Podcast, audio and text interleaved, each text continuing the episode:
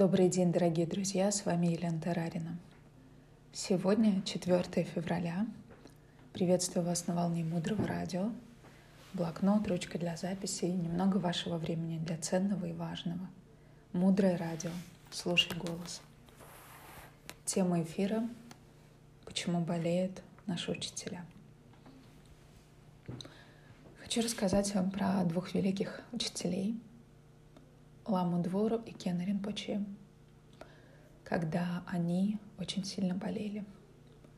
И даже болезнь учителя, она для учеников является всегда трамплином. И даже уход из жизни.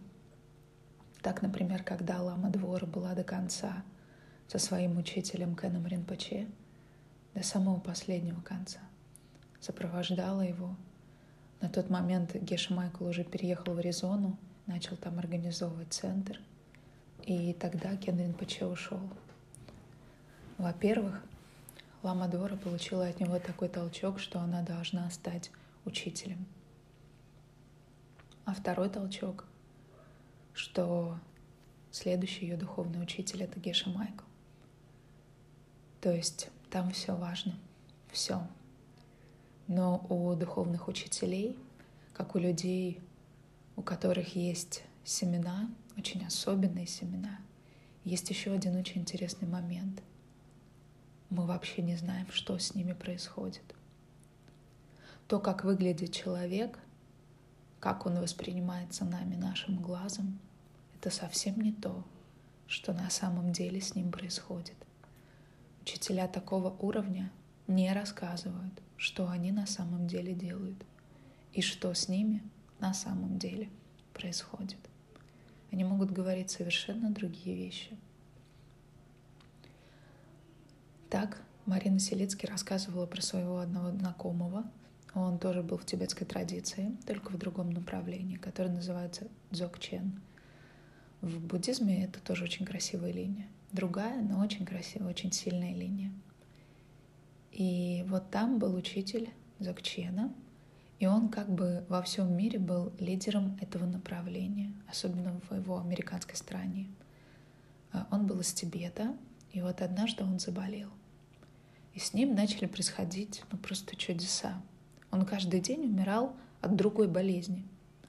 Ну, то есть не до конца умирал, а врачи констатировали, что вот его состояние а, уже все конечное.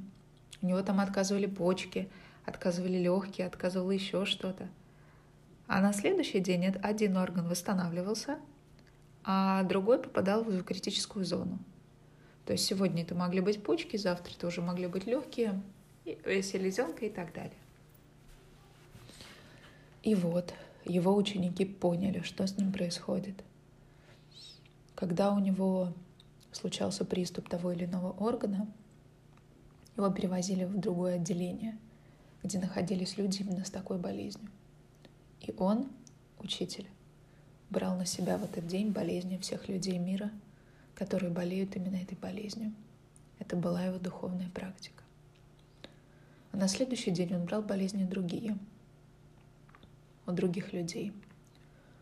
Он работал через свои болезни с очищением здоровья вообще всех людей. Он сжигал через себя эти плохие семена. То есть он понимал, что болезни, которые люди проживают, связаны с его семенами. И это очень известная открытая практика, которая называется тонглен. Одна из форм тонглена, когда у меня происходит большая боль или болезнь, то я беру на себя всю боль, которая сейчас есть в мире. У меня есть такая боль, я так страдаю от боли, и я уже возьму боль всех. И вот так этот учитель болел. В итоге он потом выздоровел. То есть врачи видели его умирающим каждый день, в конечной стадии. А на следующий день это происходило. Как-то странно, что его болезнь ослабевала. И есть второй пример. Однажды Марина Селицкий написала женщина, Марина, помогите, у меня погибает ребенок, был совершенно здоров, и вдруг в школе упал, потерял сознание, вошел в кому, и вот мы не знаем, что делать. Мальчику тогда было 10 лет. Но это сообщение попало в спам, и Марина увидела его через год. И когда она его увидела, она этой женщине написала. И выяснилось, что ребенок ее ушел. И они назначили разговор. И с этой женщиной все было как-то совершенно непонятно. Ребенок, который никогда не болел, который вообще был абсолютно здоров и занимался спортом, ему в итоге поставили опухоль мозга — Потом у него начались почки отключаться, потом кома. Мама подключила всех врачей, и когда ребенок ушел, долго не давали результаты вскрытия, а потом уже дали. И в результатах было, что никакой опухоли мозга не было вообще в помине. И вот этот мальчик, у него абсолютно то же самое.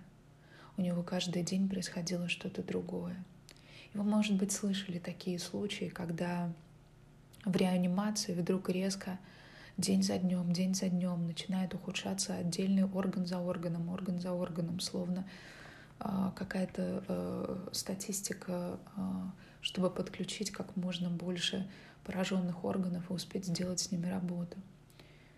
И тогда Марина спросила у этой женщины, а что происходило вокруг? И она говорила, выписывались дети — это было на уровне чуда. Все дети, которые попадали в его палату в самых тяжелых состояниях, буквально в течение недели выписывались здоровыми. Причем в состоянии достаточно серьезных, таких как рак, очень тяжелых болезнях. И врачи не могли как бы понять вообще, что стало происходить. Но мама тогда не связывала это с тем, что дети выздоравливают.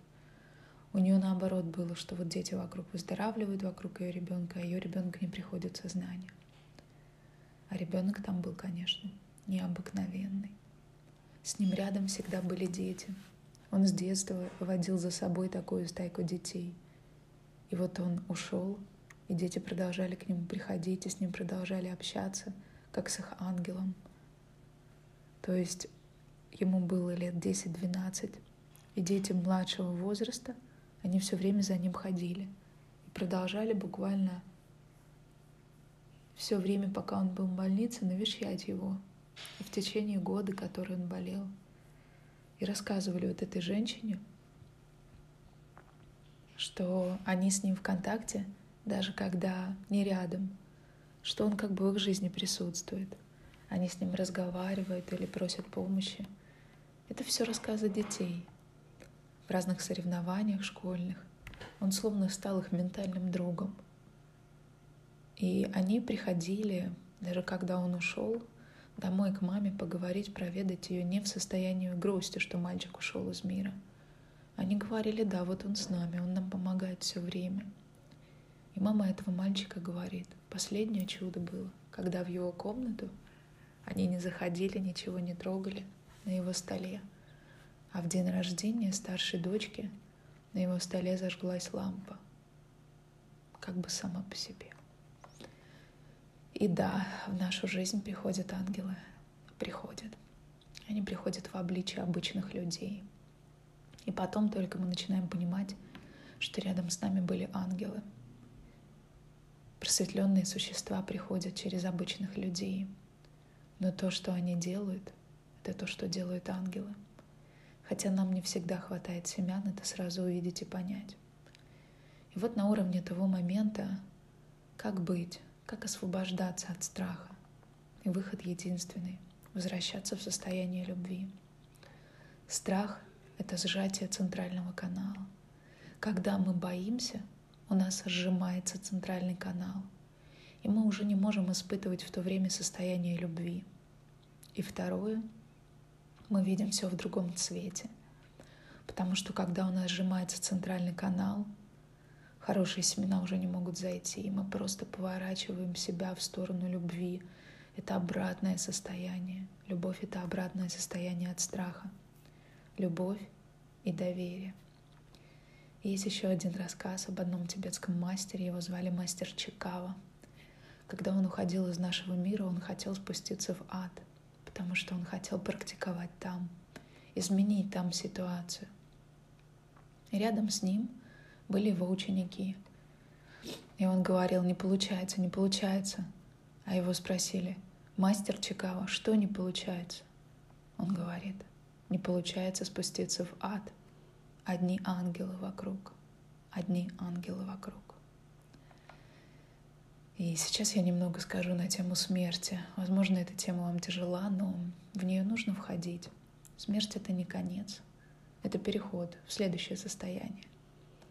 И эти люди, которые высокого духовного уровня, они переходят совершенно в другое состояние, намного более высокое. Так почему же болеют учителя?